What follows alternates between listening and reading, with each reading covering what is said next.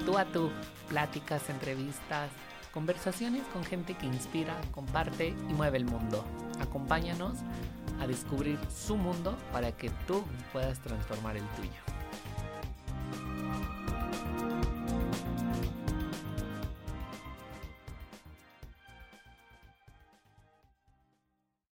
Hola amigos, ¿cómo están? Qué gusto saludarlos.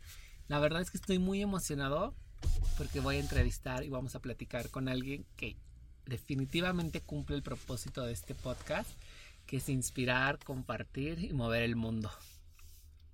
Les voy a presentar a alguien a quien admiro mucho por el talento que tiene, por la gran persona que es, la buena energía que te transmite y la vibra increíble que tiene para muchas cosas en la vida. La conocí en la facultad y creo que fue un momento instantáneo en el que nos encontramos, nos decidimos a ser amigos, compañeros primero de trabajo y compartimos muchas cosas en ese transcurso de la escuela y bueno, con ustedes, Alison Luna, quien es una excelente diseñadora, bailarina y sobre todo una gran amiga. Alison, ¿cómo estás? Ay, hola Efra, estoy muy bien. Muchas gracias por invitarme me siento muy honrada de ser parte de esto y de poder estar aquí compartiendo hoy contigo.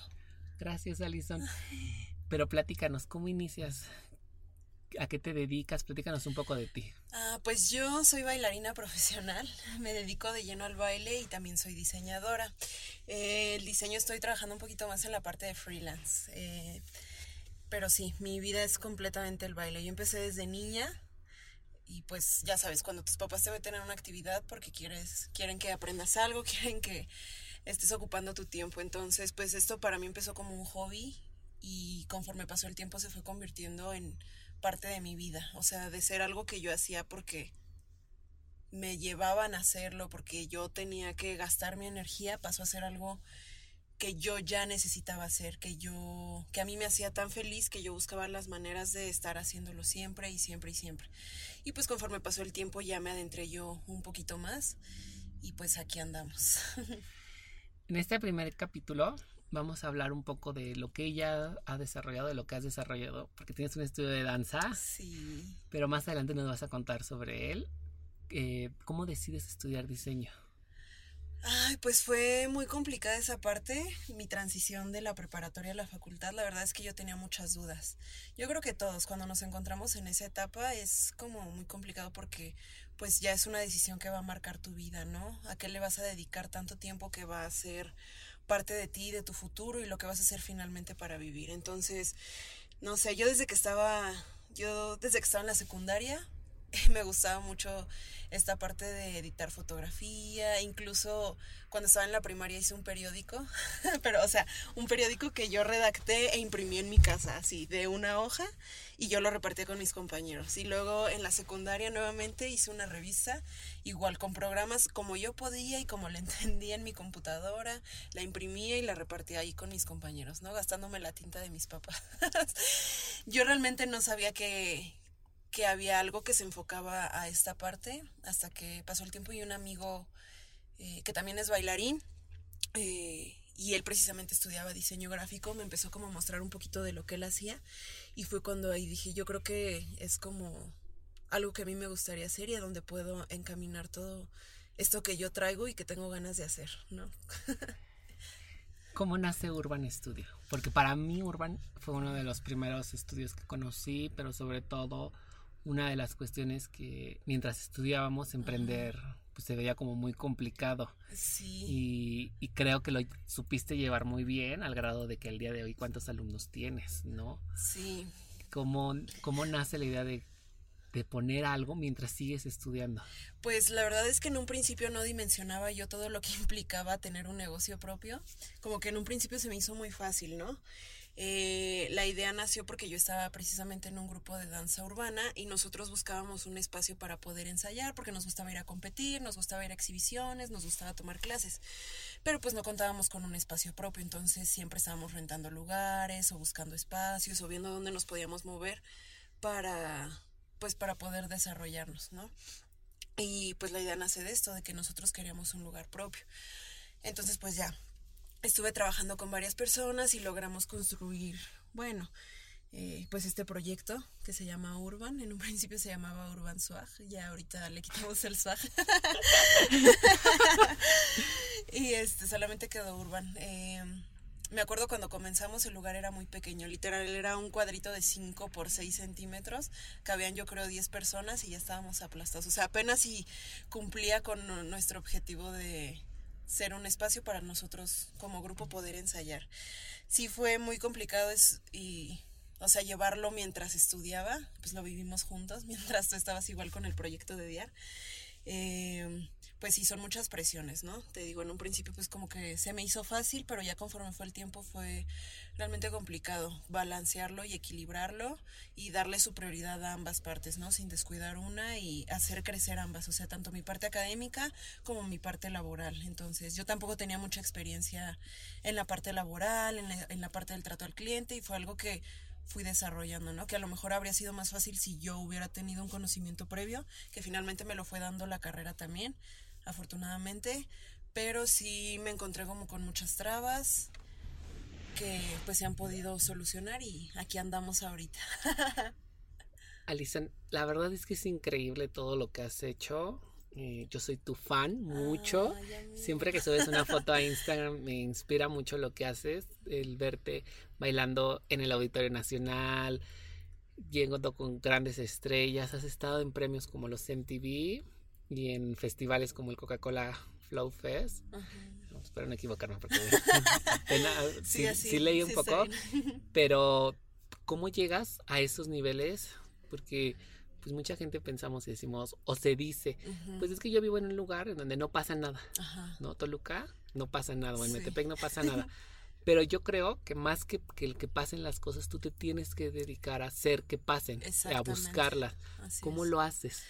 Ay, pues realmente yo siempre en mi cabeza tenía la idea de que yo quería estar en grandes escenarios. O que realmente a mí nunca me ha importado si bailo en un escenario pequeño o en un escenario enorme por grandes escenarios yo a mí me refería como a bailar con artistas reconocidos, a bailar en frente de miles de personas. Entonces ese era como el objetivo que yo tenía en mente, ¿no?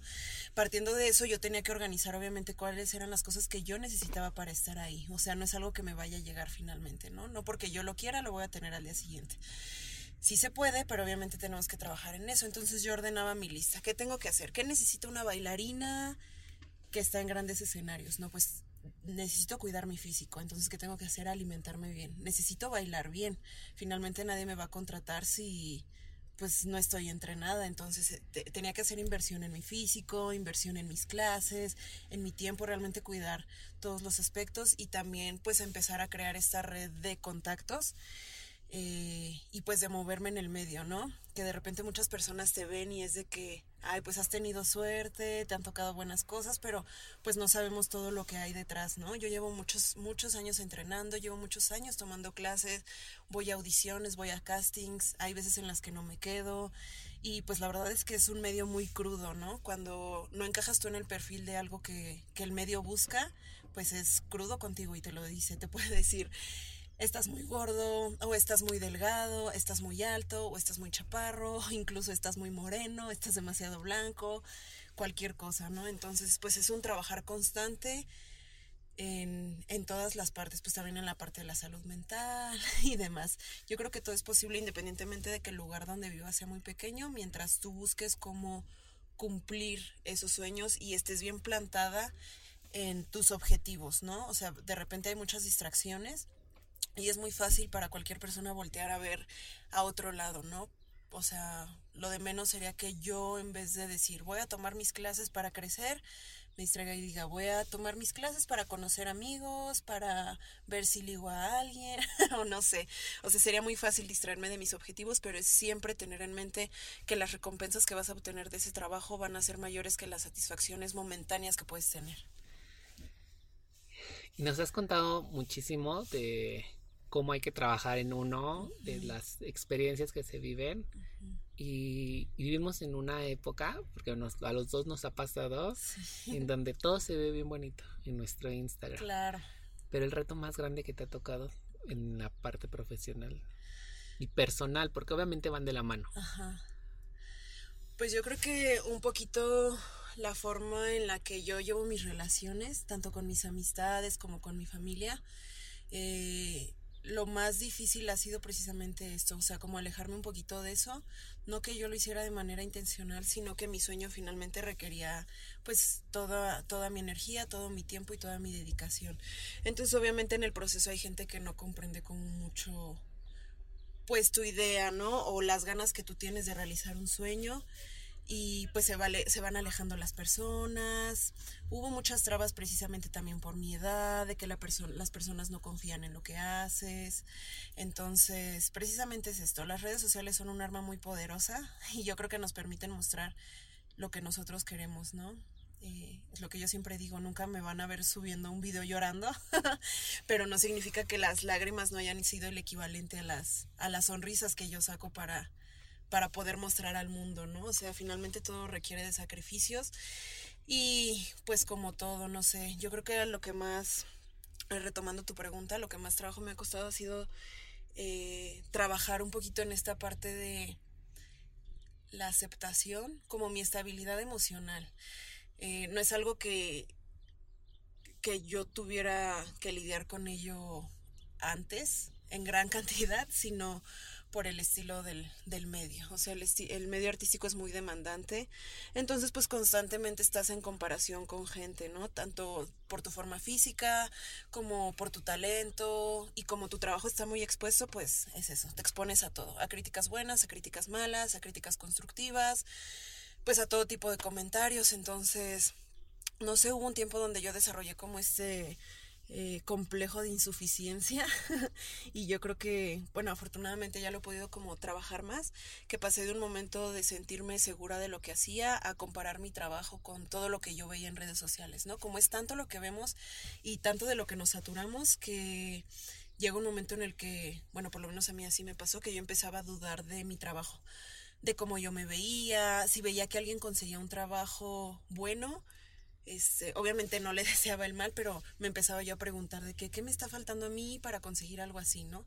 A pesar de que yo también tenía cosas buenas y tenía buenos trabajos, pero siempre estaba como este punto de comparación. Entonces, creo que ha sido con lo que más trabajo me ha costado lidiar, eh, esta parte emocional y no sé, creo que a muchas personas y que nos las pasamos en redes sociales pasa muchísimo pero pues es trabajarlo finalmente, ya que pues es un arma de doble filo, o sea, nos puede ayudar bastante o nos puede perjudicar, entonces es nosotros saber qué poder le vamos a dar para pues saber aprovecharlo.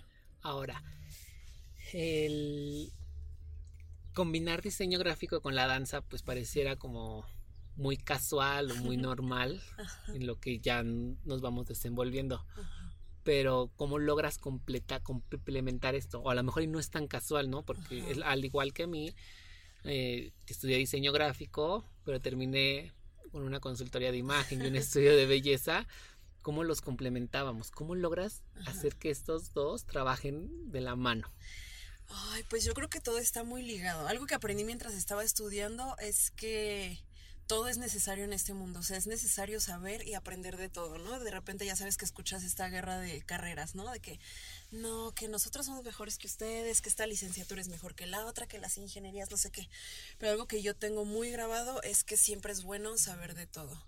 La verdad es que en el ámbito donde más me ha ayudado esta parte del diseño es en, en mi estudio. O sea, yo llevo toda la parte de, pues, de imagen, de estrategia, de contabilidad, cómo tratar a los clientes, cómo venderte tú. Y no solamente en la parte de mi negocio, sino también en la parte personal. Cómo venderte tú, tu marca personal, tu imagen, eh, qué es lo que la gente compra, porque pues queramos o no, todo en este mundo se mueve a través de lo que nosotros percibimos, ¿no? Lo auditivo, lo visual, lo táctil. Entonces, eh, tienes que ser un artista completo. O sea, aunque el medio en el que te desenvuelvas no sea artístico, por, o sea, por arte me refiero a saber explotar cada una de tus fortalezas para poder utilizarlas, ¿no? Entonces, por ejemplo, si yo estudiaba diseño, a mí me enseñaban imagen pública, ¿no? Entonces, yo a partir de esto ya sé cómo, qué es lo que tengo que hacer yo como persona, cómo me puedo vender como bailarina, cómo tengo que actuar, eh, qué sí puedo, qué no puedo decir, incluso para tratar a mis alumnos, para tratar a la gente con la que convivo y pues es un todo, o sea, lo he complementado bastante bien. Y lo hacen increíble. Soy su fan. muchas Eh, gracias. Alison, ¿qué te inspira? Ay, me inspira todo en realidad. O sea, no sé, realmente no sé ni siquiera cómo viene la inspiración a mí, simplemente puede venir en un momento de caos, puede venir en un momento de completa felicidad, de tristeza, eh, puede venir en un momento de calma. O sea, realmente es que me inspiró de absolutamente todo lo que veo, de las personas que me rodean, de mi familia, de mis seres queridos, de mis amigos, de personas como tú.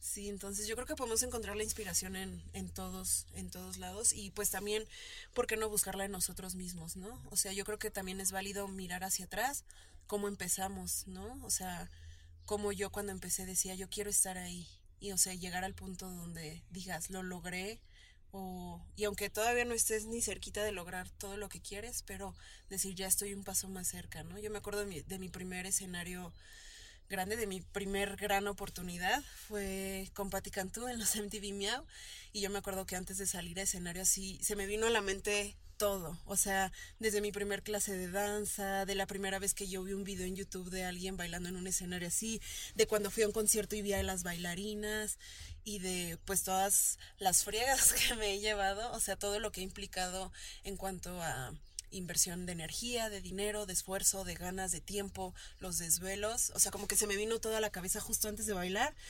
y pues no pude evitar llorar, ¿no? De la emoción al ver toda la gente ahí y pues fue algo muy satisfactorio, o sea, que realmente yo disfruté completamente al estar ahí. ¿Cuántas veces te pasó por la cabeza dejarlo y decir ya no? Ya no, ya estoy cansada, eh, ya no quiero, mm, quiero hacer algo que sea tranquilo, pero ¿qué te levantaba? Ah, Yo creo que sí me pasó muchas veces, muchas más de las que yo hubiera querido, la verdad. Eh, creo que me pasaba cuando no sabía yo ordenar bien lo que, lo que quería, cuando no tenía como eh, claros mis objetivos, mis metas. Entonces, pues era muy fácil como hacerme bolas y decir no está funcionando, no está saliendo, pero era precisamente porque yo no le daba un, un motivo a las cosas para suceder.